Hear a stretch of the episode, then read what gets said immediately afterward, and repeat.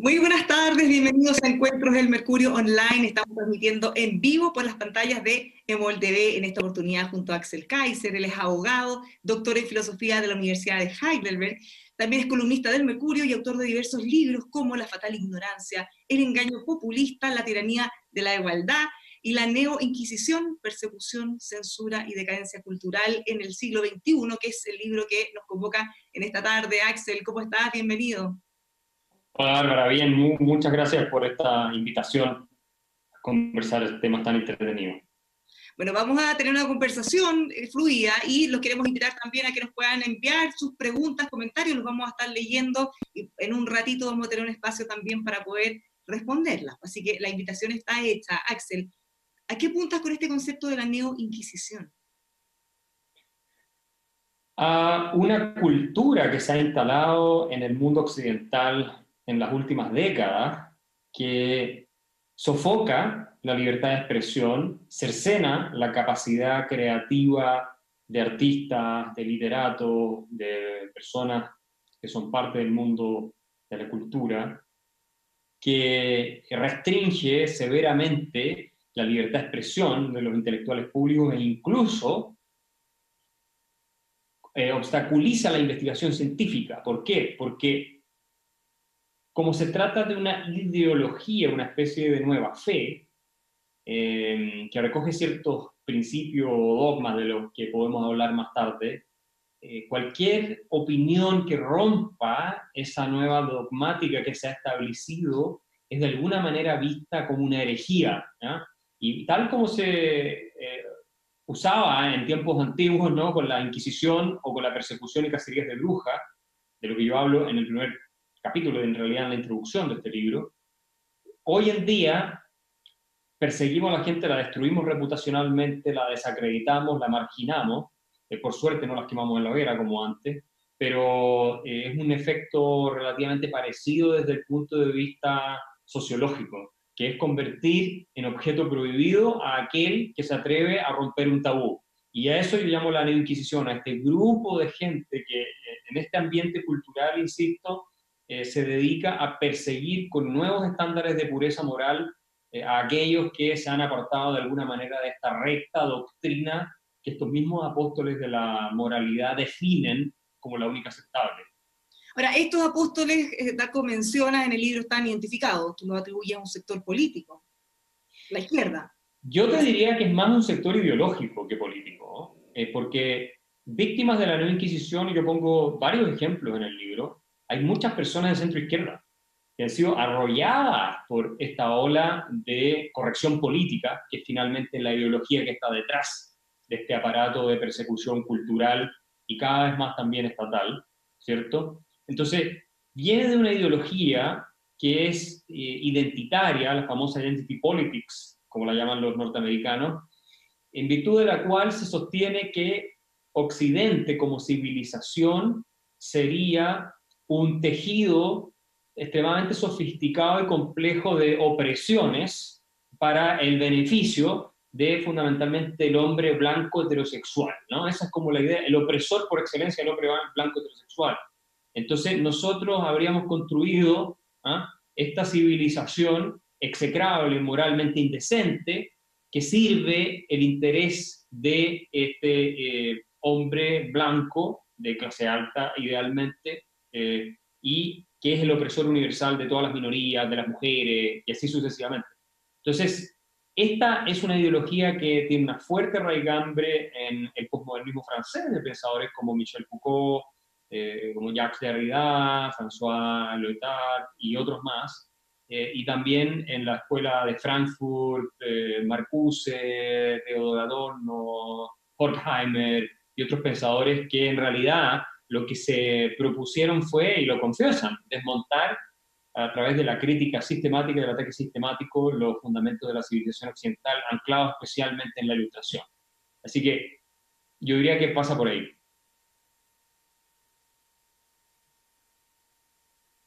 Una cosa interesante que hemos podido ver en el libro es que esto no queda solo entre los intelectuales, esto se baja y hay ejemplos concretos eh, de hecho, el libro está lleno de ejemplos en los que muchas, cosas, muchas de estas cosas se han ido bajando, ya no solo en la esfera intelectual, sino que también en la práctica de la vida cotidiana, en las universidades, por ejemplo? ¿Cómo lo logran?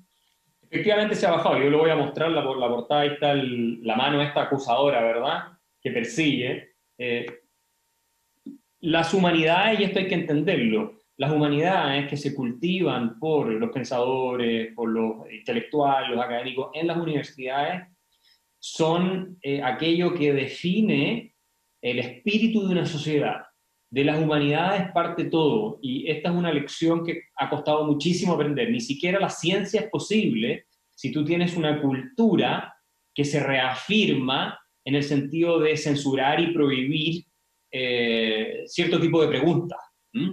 Y nosotros tenemos la historia de Occidente, por cierto, casos eh, como Giordano Bruno, Galileo Galilei y otros, fueron perseguidos por plantear preguntas y dar respuestas muy incómodas desde la perspectiva de la filosofía y de la visión instalada en la época religiosa, muy predominante de una iglesia poco abierta a la crítica en estas materias. Bueno, entonces esto efectivamente comienza en las universidades, que a mi juicio están arruinando Occidente, las universidades más importantes del mundo, desde las humanidades, y eh, todos estos alumnos que estudian en la universidad después entran a los medios de comunicación, crean empresas como Google, Facebook, que son normalmente eh, invenciones de personas jóvenes, eh, los periodistas, los abogados, en fin, te produce un efecto contagio, ¿no? A través de toda la sociedad y de los puestos de influencia cultural más relevantes.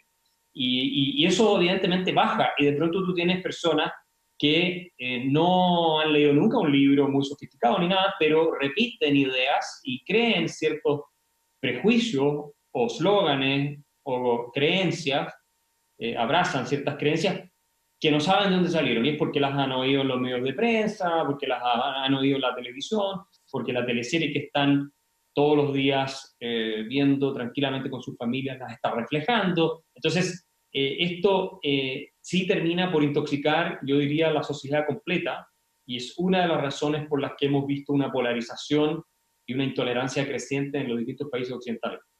Ahora, esto para que pueda ir fluyendo como ha sido y, que tome el, ribete que ha tenido también, es porque tiene puntos en común o puntos que a la gente quizá le hace sentido. Cuando tú hablas de la cultura del victimismo, algo de víctimas probablemente tienen, eh, o sea, o han sufrido, han sido discriminados y eso de alguna manera se va quizá exacerbando. Es efectivo que, por ejemplo, en Estados Unidos eh, es un tema muy candente en las últimas décadas, en los últimos años, la idea del abuso que se cometió con la población afroamericana.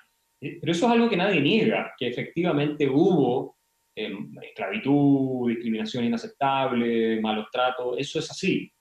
Ahora, la cuestión es si acaso es cierto que la sociedad norteamericana fue particularmente maligna en su trato eh, respecto a, en este caso, una minoría como eran los afroamericanos. Y eso es falso. Si tú examinas la historia de la esclavitud, yo tengo muchos ejemplos citados en el libro de, académicos y, profesores muy serios, te muestran que hubo, por ejemplo, los piratas de Barbary Coast, ¿no es cierto?, que esclavizaron más europeos blancos que los africanos que esclavizaron a los norteamericanos. La esclavitud es una institución muy extendida en la historia de la humanidad. Prácticamente todas las culturas la crecieron. Cuando llegan los colonos norteamericanos, o ingleses más bien, a Estados Unidos, después se convierten en colonos norteamericanos, eh, las tribus indígenas que ya vivían en Estados Unidos practicaban la esclavitud. ¿eh? Y ni hablemos de los aztecas, si nos vamos a lo que fue eh, América de México al sur. Los aztecas eran una, eran una civilización genocida.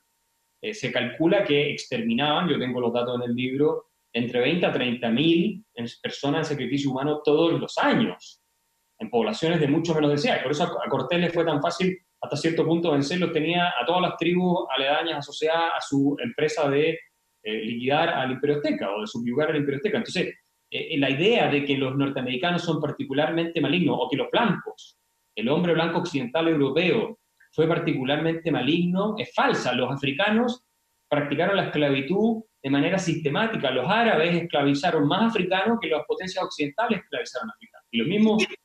Entonces. ¿Y qué pasa en este caso? ¿Se reescribe la historia o se omiten algunas cosas? Porque finalmente tiene que haber de medias verdades o que se exacerben algunas que efectivamente sí ocurrieron, tratando de tapar otras que no. Pero hay, hay una historia escrita en el fondo y es la que se impone o que se busca imponer como una verdad. O la que tenemos todos quizás los libros de historia. Lo que ocurre es que hay una especie de eh, inclinación, yo, yo diría, autodestructiva en todas estas ideologías, de despreciar como execrable la civilización occidental, como algo inmoral, indecente. Pero lo interesante es que eso solo es posible porque nosotros hemos creado los estándares morales bajo lo cual hicimos, lo que hicimos en el pasado es inaceptable. ¿Te fijas? O sea, si nosotros no hubiéramos evolucionado moralmente, eh, no tendríamos ningún problema con nuestro pasado. Entonces, es precisamente porque lo dejamos atrás y porque somos mejores gracias a nuestra cultura que tenemos problemas con lo que hicimos hacia atrás. Ahora, no podemos perder el sentido de las proporciones y la perspectiva. En Estados Unidos eh, hay, ha habido movimientos, no solo ahí, en otras partes también del mundo, para destruir todas las estatuas, los símbolos que recuerden, ¿no cierto?, a los confederados, o hagan alusión a la esclavitud, ha habido hasta movimientos para eliminar las estatuas de Thomas Jefferson, que es el redactor de la Declaración de Independencia de Estados Unidos, donde están precisamente los principios que permiten después la emancipación de los esclavos negros. Entonces, estamos juzgando la historia con los parámetros actuales, sin sacar el contexto, y eso, y bueno, aquí, hay una discusión muy grande, porque cada vez que se habla la palabra contexto tiene como una carga negativa que se, se dice que se quiere justificar cosas, pero, pero podrían no ser así. No, eh, los, las personas que nos precedieron, gracias a quienes nosotros vivimos como vivimos hoy, no nos olvidemos. Nosotros tenemos una deuda con las generaciones anteriores por haber creado un mundo muchísimo mejor, con todos los defectos que tuvieron como seres humanos, de lo que había sido hasta entonces. Cosa de leer a, leer a Harari lo que es el Homo sapiens, lo violento y lo destructivo que es, para darnos cuenta, ¿cierto? La suerte que tenemos de que pensadores liberales como Thomas Jefferson, entre muchos otros, James Madison y otros más, eh, desarrollaron esta filosofía, crearon la primera democracia moderna y fueron capaces de establecer en documentos eh, que van a ser válidos por la eternidad estos principios de moral universal.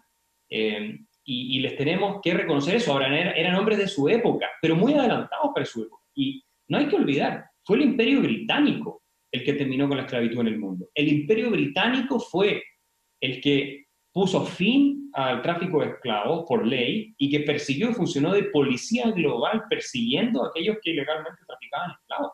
Fuimos los occidentales, por decirlo de alguna manera, los que terminamos con la esclavitud en el mundo y de eso podemos estar orgullosos. No significa que no hayamos pecado, que no hayamos tenido, por supuesto, eh, nuestros crímenes y atrocidades en nuestro pasado. Por supuesto, somos seres humanos, no, no, no somos alienígenas ni ángeles que venimos de otra dimensión. Pero sí es gracias a nuestra cultura que hemos eh, construir estas sociedades más avanzadas en términos económicos, sociales y morales que nunca en la historia, y eso no se reconoce. Todo lo que se dice es que eh, hubo una historia de abuso inaceptable y entonces el hombre blanco es un opresor universal de todos los posibles grupos. Te pongo un ejemplo que le va a interesar a los auditores y termino. Hace poco tiempo atrás, el año pasado, si no mal recuerdo, tengo el caso en el libro, la, la empresa Nike de zapatillas eh, publicó eh, no publicó, sino que creó una zapatilla con la Betsy Ross Flag, que es la bandera de las 13 colonias, de tiempos de cuando se estaban uniendo para enfrentar el Imperio Británico.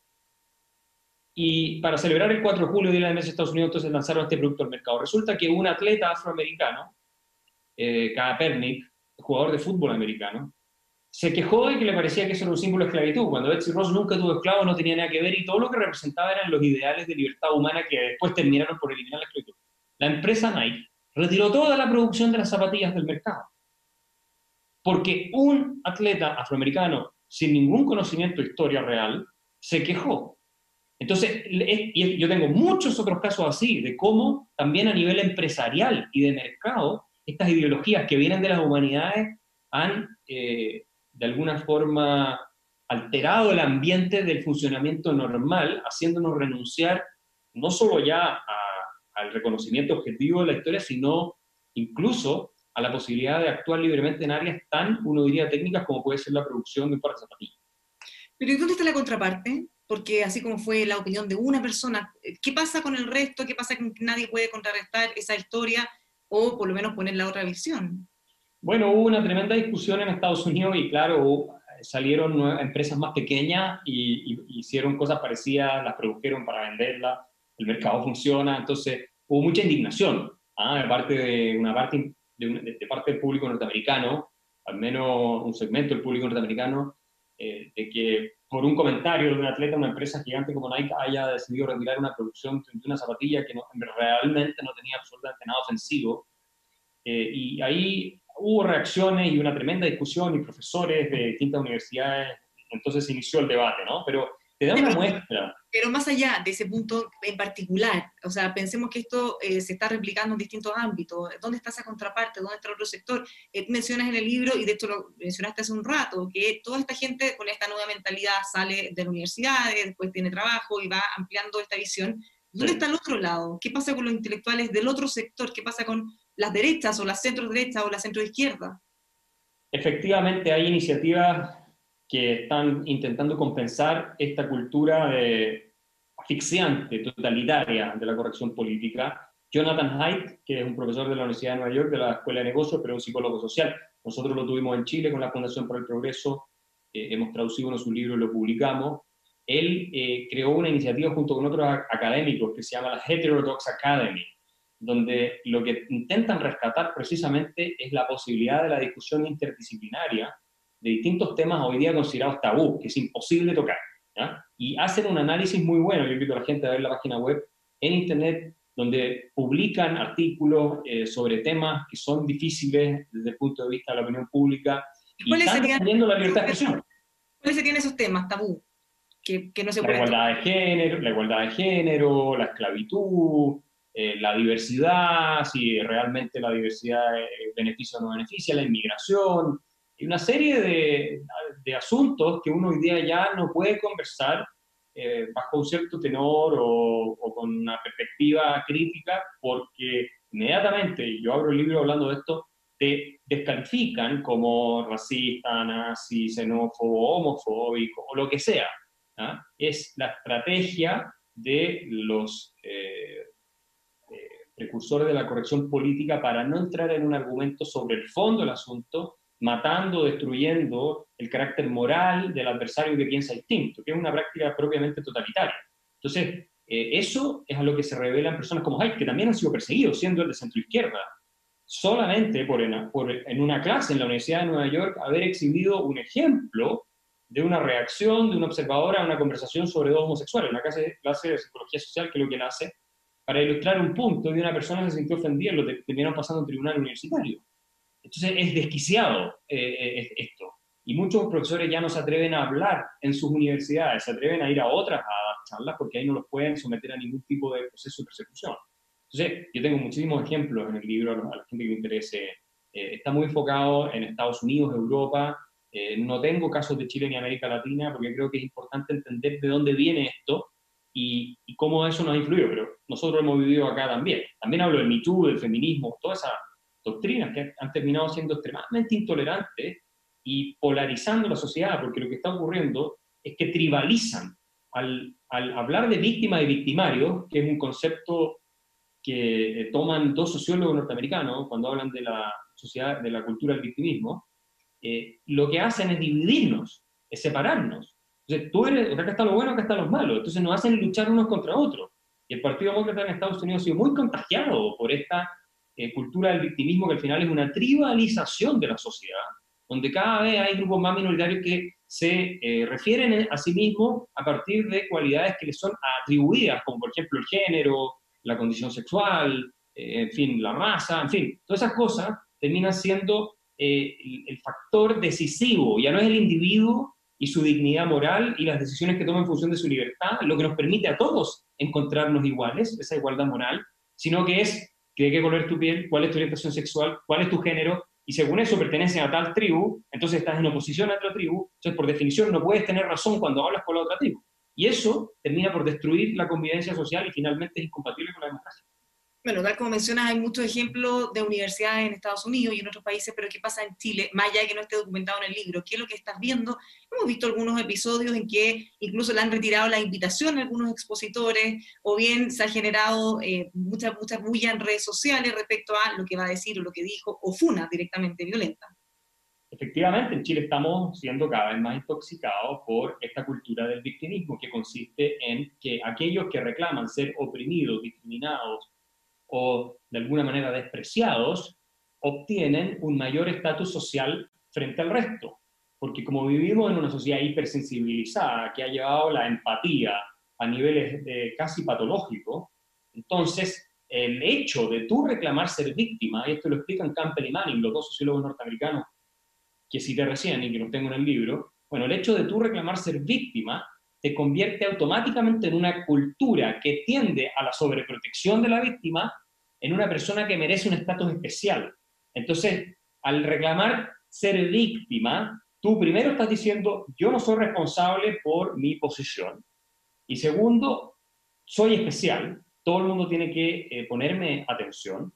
Tercero, hacerme eh, la vida más fácil o ayudarme para superar esta condición que no es mi responsabilidad. Y por lo tanto, cuotas, beneficios especiales, becas especiales, todo tipo de cosas que se asocian a ayudar a sufrientes en una cultura en que el sufriente es el que es el portador máximo de moralidad. Y al mismo tiempo ese sufriente tiene todos los incentivos del mundo para encontrar nuevas formas de agravio y hacerse ver como víctima, porque si pierde la condición de víctima, pierde el estatus que la condición de víctima le confiere y los beneficios que le confiere. Entonces, por eso es que uno ve también muchas cosas exageradas o acusaciones que han sido totalmente falsas, por ejemplo, en el caso del MeToo de mujeres a hombres de acosos sexuales que no fueron como se habían dicho, eh, porque evidentemente si tú has sido abusada, si tú has sido acosada, eh, eh, tienes un estatus especial. Y yo creo que en los casos en que eso efectivamente ocurre está bien que sea así, no, no, no hay que decir que no. El problema es cuando se genera una cultura en torno a un fenómeno y un principio eh, específico, como es el de haber podido ser agredido de alguna manera, ¿cierto? Que incentiva a que otros que no lo fueron realmente se sumen a esta eh, especie de ideología o este culto ¿no? A, la víctima de manera tal de obtener beneficios, porque hay que agregar una cosa, no solo es muy injusto con la sociedad, la gente que está mirando, sino que es muy injusto con las víctimas reales, porque finalmente el recurso se sobreexplota. Yo tengo en el libro también explicado esto, a tal punto en que ya comienza a generarse una contrarreacción de escepticismo. Entonces uno ya no puede distinguir a las que realmente han sido eh, abusada eh, o sometida a encuentros impropios y las que no. Eh, y, empieza a existir incluso de parte de las mujeres. Tengo estadísticas de Estados Unidos, que cada vez un porcentaje mayoritario de mujeres no cree tanto en la denuncia que hacen otras mujeres de abuso y acoso sexual, precisamente porque han habido muchos casos donde esto fue inventado, exagerado o no fue real, como se planteó al. ¿Y no le atribuirías entonces ningún mérito a, todos estos movimientos que han logrado finalmente que se instalen algunos temas que antes eran invisibles y que se mejoren condiciones? Porque hay cosas que son quizás bastante objetivas, más allá de estos excesos. Mira, yo creo que había que tomar conciencia, efectivamente, muchos hombres, que creo que es una minoría, pero que dentro de lo que son todos los hombres, eh, pero que efectivamente actuaban de manera sobrepasada, impropia, abusiva eh, con, con, mujeres y que eso eh, eh, de alguna forma tenía que corregirse, no cabe ninguna duda y me parece que en cierto sentido este movimiento del Me Too, que terminó por llevar a un extremo totalmente delirante, al principio tenía una razón de ser, que creo que pudo ser legítima, o sea, que era legítima de hecho, ¿no? Ahora, hay que también eh, tener claro que eh, los ideales propiamente clásicos del caballero bien comportado no son compatibles con ese tipo de conducta. Entendámoslo, o sea, la sociedad conservadora, yo no soy conservador, pero la sociedad conservadora, que tenía muchos problemas, el, prototipo que planteaba de hombre no era el hombre eh, abusivo, que se sobrepasaba, en fin, o sea, de alguna manera había un contexto en que se miraba un poco para el lado, lo cual estaba mal, pero no era eso lo que se planteaba. Entonces, tampoco es que esto haya sido producto necesariamente de la sociedad eh, patriarcal, como se suele reclamar. No, no, no.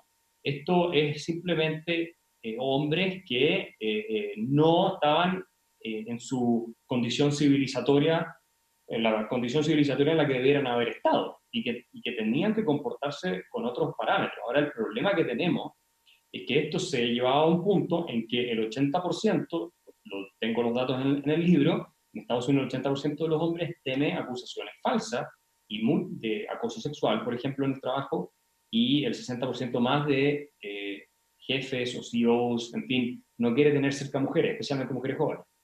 Porque basta una acusación falsa, ese es el problema hoy. Que puede haber muchos casos reales y los hay, pero basta una acusación falsa para que destruyan tu carrera y tu vida para siempre. Entonces, eh, eh, eh, ¿cómo equilibrar ese problema? ¿Cómo volver al sentido común? Y también hay que decirlo a que las mujeres, esto lo, lo habla Camille Paglia, una de las feministas más importantes de los últimos 50 años, también se defiendan ellas, digamos, o sea, también sean capaces de poner freno eh, cuando se puede a, a, a, a los excesos que algún hombre puede intentar. Entonces, a empoderarse realmente, eh, y no esta cultura del safetyism de la que habla Jonathan Haidt, que es esto de como la vin con los piropos en las condes. Mí me pareció que eso fue un exceso de parte de la vin. Tú no puedes, y este es un ejemplo de la Camille Paglia, de pretender garantizar a determinados grupos, en este caso mujeres jóvenes, que eh, el mundo público, la calle, la, sociedad, el mundo, sea igual de seguro que el living de tu casa. Eh, no puede salir corriendo cada vez una autoridad, y eso es lo que hizo Lavín, para generar una reacción de represión a una persona que pudo haber sido incómoda con algún comentario que realizó. O sea, yo estimo que una sociedad de adultos tiene que poder lidiar con eso sin recurrir a una autoridad. ¿Te fijas? Eh, obviamente hay límites, pero, ¿no? Obvio pero a una autoridad que venga y reprima eh, a una determinada persona por haber hecho un comentario ¿no? que puede, no podemos no estar de acuerdo, pero que en contextos de normalidad y tal vez mujeres de otra generación habrían dicho esto está, está realmente sobre reaccionado. Pensando en el caso extremo, en una acusación falsa y mirando las reacciones que generan, eh, eso lo podríamos extrapolar a otra cosa que también mencionas, que tiene que ver con esta pérdida o el deterioro del valor de las ciencias exactas antes un dato era un dato y era ley y, no se cuestionaba. Eh, eso cada día ha cambiado más, nosotros quizás también lo hemos visto, o se ha generado una discusión en respecto a la materia legislativa, si es que algo califica o no, más allá de si es constitucional o no, eso tiene otra cosa, pero, pero respecto a la ciencia, ¿eso se va reflejando en todas partes y también en nuestro país? A mí no me cabe ninguna duda, cuando tú lees la evidencia que tengo citada en el libro, eh, Steven Pinker, que es un profesor de Harvard, Psicología Evolutiva, se queja amargamente de eso, que ya no se puede hacer ciencia, porque resulta que hay conclusiones que son desfavorables, políticamente incorrectas, desfavorables para toda la ideología esta del victimismo, ¿no? de que hay distintos grupos que son oprimidos por la clase esta de hombres blancos eh, occidentales. Entonces, y pone muchos ejemplos. Uno de ellos es claramente el feminismo hegemónico, que sostiene que no existen diferencias entre los géneros, entre el masculino y el femenino, eh, a nivel que no sean de, social, de construcción social, lo cual es totalmente contrario a la evidencia científica.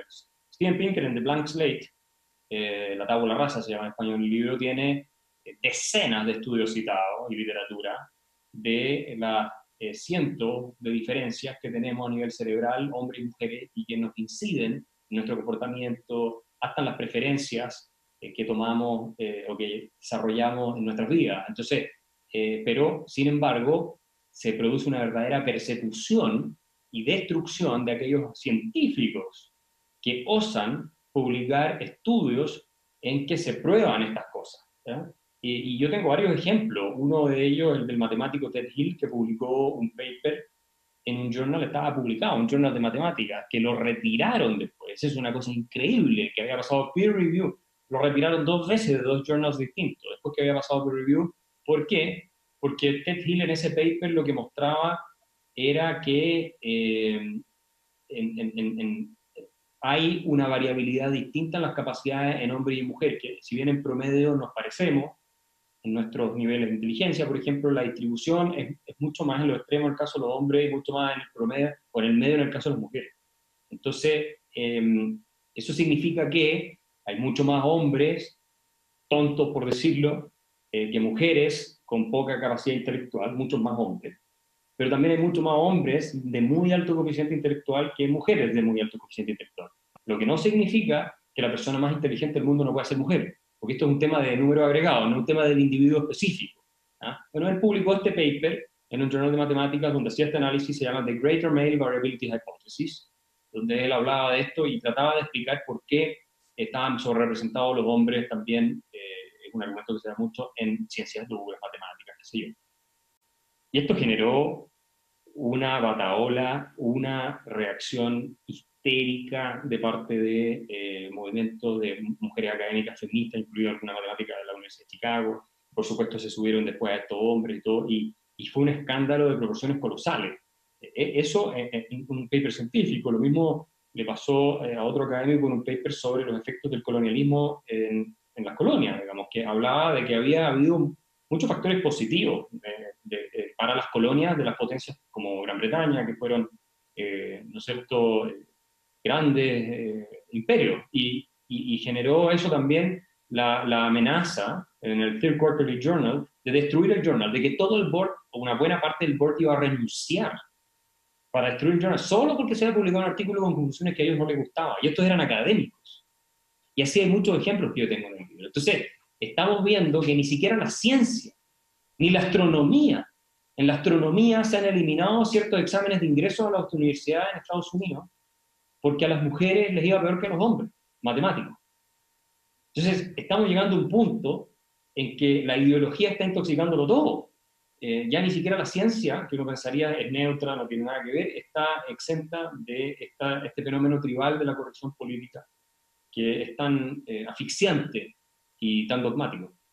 Pero esto ha ido avanzando, se ha ido extendiendo también en distintos países, distintos ámbitos. Eh, ¿Cómo frena o cómo se da vuelta? Porque finalmente si esto eh, continuara, eh, tú dices que atentaría contra la libertad de expresión, incluso la libertad de la academia. Nadie podría investigar temas que pudieran ser complejos. ¿Cómo podríamos dar vuelta a esto? Bueno, fíjate que em, Peter Singer de la Universidad de Princeton, junto con dos académicos más, em, han creado un Journal of Controversial Ideas, un journal académico de ideas controversiales donde tú puedes publicar sin poner tu nombre. ¿Para qué? Para que no destruyan tu carrera y no te arruinen la vida. ¿Y cómo paper, les Paper académico y científico. Están en proceso de desarrollarlo, un journal con peer review, con todo. Eh, no sé si lo han lanzado hasta ahora, hasta cuando escribí el libro era un proyecto que estaban desarrollando.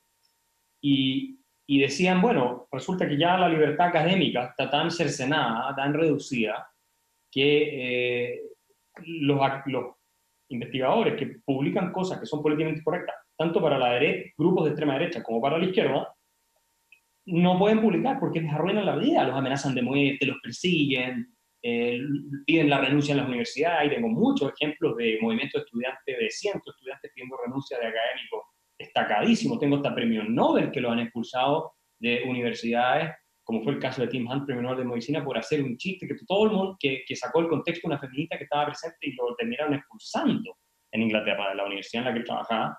Eh, y, y, eso lo tengo todo documentado. Entonces, la forma, yo te diría, de hacer frente, una es, claro, tratar de una vía de escape como la que está intentando Singer eh, con los demás académicos, y otra es, eh, bueno, yo creo que así tomando conciencia, escribiendo libros como este, que me espero tenga el impacto que sería esperable para crear conciencia sobre esta situación y en el cual podemos estar de acuerdo personas de centro izquierda, de centro derecha, porque esto es un tema ya mucho menos eh, de las clásicas divisiones ideológicas de la economía, sino que es una cuestión de cultura, libertad de expresión, que es un valor que muchos eh, añoran y respetan, y hay mucha gente de centro izquierda que yo cito en el libro, que se ha revelado en contra de esta tiranía de lo políticamente correcto. Yo creo que hacer tomar conciencia que las universidades adopten códigos de libertad de expresión inflexible. La Universidad de Chicago es un ejemplo de eso.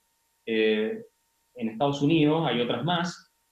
Tal vez falta que lo apliquen de manera más rigurosa, pero, pero al menos han hecho eso. En Chile deberíamos hacer lo mismo. Y los estudiantes que no permiten a un eh, speaker hablar en la universidad se han expulsado inmediatamente o suspendido. Hay que tomar medidas para defender la libertad. No se defender sola de grupos que normalmente son minoritarios, pero relevantes, dispuestos a ejercer la violencia para imponer su propio punto de vista a todos los demás. Ahora, se ha puesto también en énfasis en lo que se llama o se conoce como el discurso de odio, y esa es como la frase típica con la que se pueden abordar estos casos. ¿Cómo distinguimos entre lo que puede ser un discurso de odio versus lo que puede ser algo que quizá discrepe de lo demás, pero que tenga quizá una evidencia científica. Bueno, lo que ocurre es que yo tengo el tema del discurso de odio extensamente tratado en el libro. Yo creo que el discurso de odio eh, debiera ser permitido. Eh, no, lo, no lo comparto, pero yo estoy de acuerdo con la Corte Suprema de Estados Unidos. Fíjate tú que hay una académica norteamericana, Nadine Strossen, eh, de la Universidad de Nueva York que se especializa en tema de libertad de expresión. Ella es judía descendiente de eh, personas que eh, fueron internadas en campo de concentración por los nazis. Y ella, en uno de sus libros que yo tengo citado, dice que por ningún motivo debemos censurar el discurso de odio, incluso discursos antisemitas terribles como los que le costaron vida a su familia, la vida a sus familiares. ¿Por qué? Porque dice, la mejor forma de enfrentar los discursos de odio, es demostrar que son precisamente eso, son vísceras eh, completamente irracionales planteadas por fanáticos, es sacándolo a la luz y enfrentándolo con buenos argumentos para que la población en general pueda eh, ver la evidencia con sus propios ojos y podamos ir haciendo el avance moral sobre esa base, porque si no lo que ocurre es que termina metiéndose bajo la alfombra y muchas de esas creencias subsisten igual, solo que en la oscuridad, donde tú no las puedes ver. Y el resentimiento del odio se esparce incluso de manera más eh, agresiva, más virulenta, cuando tú los tienes reprimidos. Déjame darte un ejemplo. La República de Weimar, de la década de los 20, cuando los nazis emergen y llegan al poder, estaba llena de leyes contra el discurso de odio. Y a los líderes nacionalsocialistas de la época los sometieron innumerables veces a proceso. Y el diario eh, Der Stürmer, que era uno eh, de estos periódicos propagandistas de todo el odio antisemita, lo eh, clausuraron, lo sancionaron muchas veces. Nada de eso sirvió para que los nazis no llegaran al poder. Es más, les dio más fuerza. Entonces, eso lo tiene Nadine Strossen en su libro. Entonces, tengamos mucho cuidado con esto de que no digamos cosas que puedan ofender, porque eso es una pendiente claramente resbaladiza, donde, tú mismo lo dices, donde ponemos la línea. ¿cierto? Eh, y, por otro lado, no resuelve el problema que se pretende resolver. O sea, por una parte, nos va a llevar a que efectivamente cosas que no son discurso de odio, que es una cuestión bien interpretable por lo demás, terminen siendo vistas como discurso de odio. Vamos a terminar con una cantidad de regulaciones a la libertad de expresión que ya está ocurriendo. Yo tengo los datos en el libro de cómo se ha reducido la libertad de expresión por estas leyes en Occidente. Bueno, vamos a terminar con una cantidad de normas que van a hacer la vida imposible. Y por otro lado, eh, no vas a resolver, vas a agravar el problema. Entonces, eh, enfrentemos el discurso de odio con argumentos racionales, con, la, eh, con rectitud moral, con virtudes, con evidencia, pero no hagamos como que el problema no existe por meterle bajo la alfombra. Y en eso también cito, por lo demás, a Slavoj Žižek, que como todo el mundo sabe, es un filósofo de raigambre marxista. Y él dice precisamente lo mismo la corrección política no se puede, decir, la incorrección política, todas estas cosas que suenan odiosas eh, y afectan grupos, no se puede combatir a través del Estado de la ley. Es, es necesario que se combata en la sociedad abierta a la, frente a todo el mundo, porque no van a faltar los que le vamos a hacer frente cuando aparezcan. Bueno, y en ese sentido hay un ejemplo, o uno de muchos de los ejemplos que hay en el libro, que tiene que ver con eh, ataques contra Jordan Peterson, por ejemplo, que lo presentan como una especie de fanático de ultraderecha, es de alguna manera cuestionado en todo lo que dice o lo que piensa, y eh, académicos o cercanos de, de, grupos que no son extremos tienen temor de defenderlo o a comentar en los círculos que son más de izquierda, porque pueden sufrir con esa, de alguna manera, estigmatización o, o esas críticas también. ¿Sientes que te pasa lo mismo? ¿O que a veces cargas con una caricatura o que te estigmatizan? No, yo creo que lo que le ha pasado a Peterson es mucho peor. Eh, ojalá no, yo tuviera la... de la caricatura o, de atribuir. Eh, te, entiendo, ojalá yo tuviera la fama y la, la, el impacto que tiene Jordan Peterson, que el Wall Street Journal lo llamó el intelectual más influyente de Occidente. Ya, pero no se salvó igual. No, no se salvó. Pero Peterson, tú lees todo lo de Peterson, o todas sus intervenciones en YouTube, no tiene un solo comentario que uno pueda juzgar como que es nazi, que es extremo, que nada que ver. Eh, el, tipo es un eh, orador extremadamente hábil, muy articulado, es un profesor titular de la Universidad de Toronto, uno de las mejores del mundo, viene de Harvard el tipo. Es un psicólogo ultra reconocido, psicólogo clínico, cuyo trabajo académico es indiscutido su contribución. Y solo porque ha tocado temas que son políticamente incorrectos como precisamente de lo que hablo, que estas desigualdades de género, eh, la, negación a que el Estado canadiense sancione eh, punitivamente a aquellos que se resisten a utilizar pronombres que subjetivamente hay personas que quieren que se refieran a ellos eh, de esa manera. Solo por eso, la izquierda mundial que domina, tengo todos los datos de las universidades, los medios de prensa, que dominan los espacios culturales, y, y, otros que se suman a la ola para no quedarse abajo, se le han venido encima, pero de una manera totalmente miserable, yo diría, eh, totalmente falsa. La, la, mejor entrevista que la gente le da en YouTube es Jordan Peterson, Cathy Newman, eh, que es una entrevista que hace una periodista en Inglaterra eh, a Jordan Peterson, cómo ella todo el tiempo trata de poner palabras en la boca de Peterson que él nunca dijo. Y él la maneja con una soltura y con una inteligencia que es realmente magistral y la deja, la deja como lo que esa periodista es, una activista, porque no es una periodista objetiva y imparcial que hizo una entrevista seria, lo trató de dejar mal. Y eso pasa mucho con los periodistas. Sí, yo también he vivido cosas así, te tratan de dejar mal, dejar como el demonio en esta cultura de nuevo el victimismo, él es el malo, entonces te, distorsionan cosas que tú has dicho, te suben noticias falsas a redes plataformas menos serias o te editan las entrevistas generar mayor impacto, aunque eso perjudique tu imagen, por supuesto. Y también eh, hay eh, en redes sociales todo tipo de acusaciones y citas de cosas que yo supuestamente dije, sin fuente que yo jamás dije.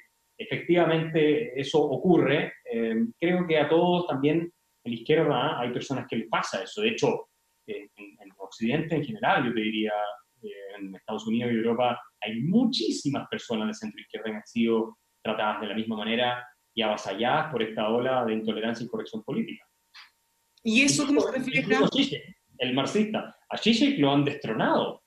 A Zizek por hablar en contra de la corrección política, eh, en contra de ciertas eh, exageraciones que se hacen con las denominaciones de género y todo eso, y lo han crucificado, siendo el de izquierda. ¿Cuál es el rol que cumplen ahí las redes sociales? Yo creo que funcionan como un parlante para estos grupos extremos y un multiplicador de voces que muchas veces son minoritarias, pero extremadamente agresivas y radicales. ¿no?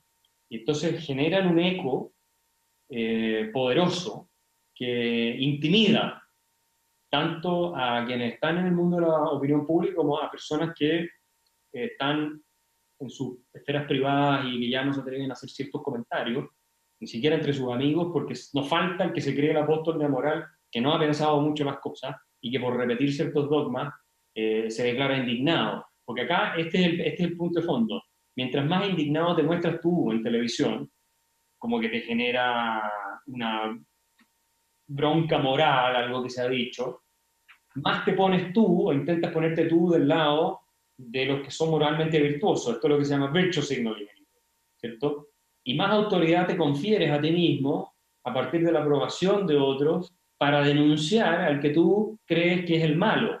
Y esto es lo mismo que hacían los cazadores de brujas en Salem. Yo tengo extensamente citado el caso de Salem en el siglo 1600 y tanto en, Estados Unidos, eh, siglo, siglo XVI, XVII. Bueno, eh, tengo extensamente citado ese caso de la psicología, cómo funciona, en la medida en que tú denuncias el mal, ¿ah? tú te declaras libre del mal que estás denunciando. Y eso te confiere una autoridad moral frente al resto que de otra manera no tendrías. Tienes que ser súper enérgico y categórico. Ahora, en vista de que eh, tú corres el riesgo como persona común y corriente de ser denunciado del mal, por este que está denunciando el mal, también te pones tú a denunciar el mal para declararte libre del mal que estás denunciando. Entonces, por eso se generan estos efectos de intoxicación en que tú dices, se volvió todo el mundo loco. De pronto empezó la denuncia de una bruja y de repente tiene cientos de mujeres denunciadas de brujería en poco tiempo.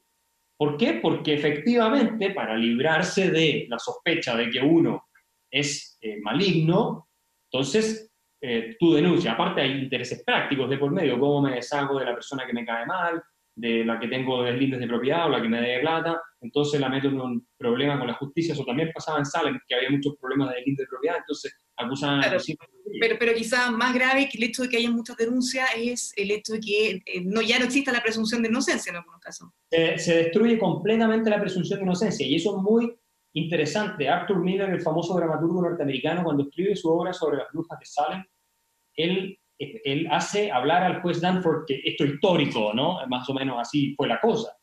Y donde él dice que el delito de brujería es uno que no requiere pruebas.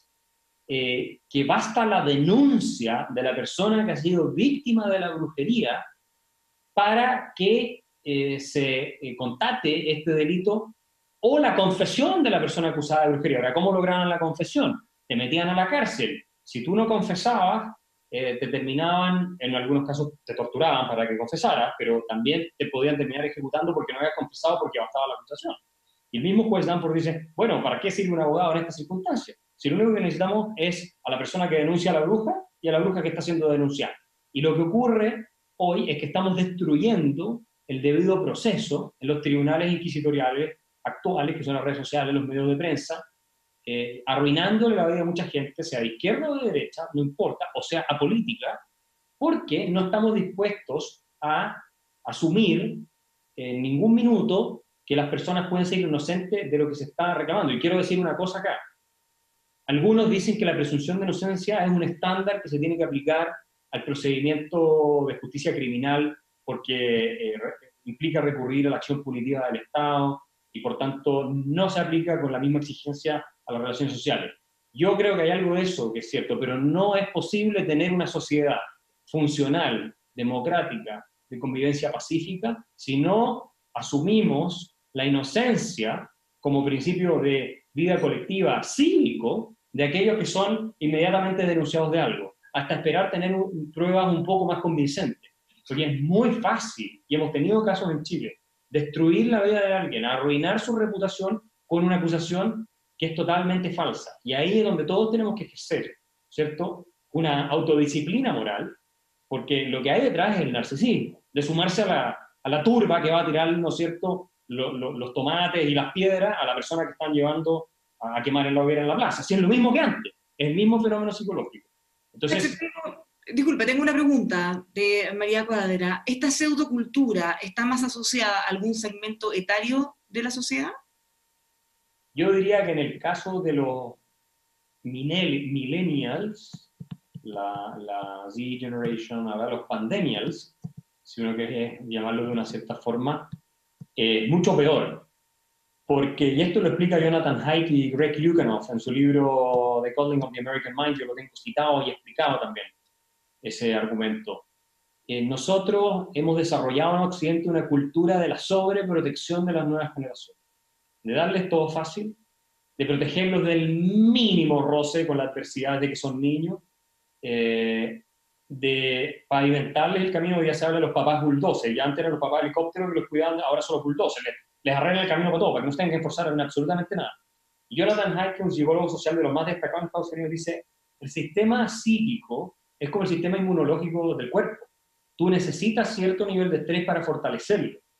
Si no, lo que tienes es la famosa generación copo de nieve, que se derrite con cualquier cosa.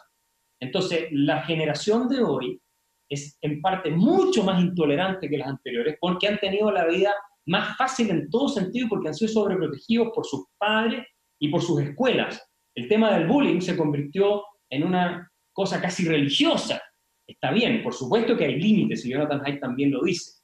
No se puede permitir bullying, digamos, eh, sistemático y, y, cuestiones que son claramente por sobre lo que es sano pero si tú estás tratando de proteger al niño de cualquier adversidad que encuentre con sus compañeros, de cualquier tipo de eh, enfrentamiento hostil, lo que están haciendo es debilitarlo para su vida adulta. Y hoy día lo que tenemos, en buena medida, en, en las universidades, es una generación de personas que creen que su subjetividad, sus emociones, su fragilidad es el criterio único y suficiente para juzgar la realidad del mundo y determinar lo que se tiene que hacer son totalmente incapaces de aceptar, muchos de ellos, no todos, pero un gran porcentaje, opiniones que van en contra de lo que ellos sienten y de pasar por el sedazo de la racionalidad, sus propios sentimientos.